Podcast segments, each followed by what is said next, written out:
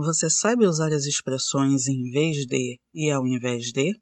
Posso afirmar que você vai se surpreender com a diferença entre elas.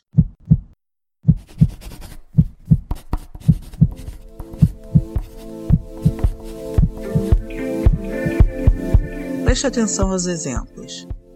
Em vez de ir ao cinema, fiquei em casa assistindo a Netflix.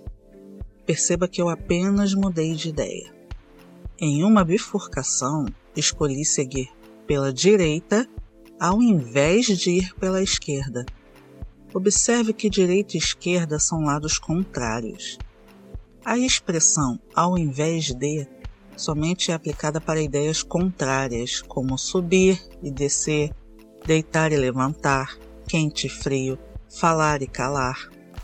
Para os outros casos, usa-se em vez de. Se você considerar um desafio discernir o contexto adequado para cada expressão, use sempre em vez de. Isso mesmo. Sabe por quê?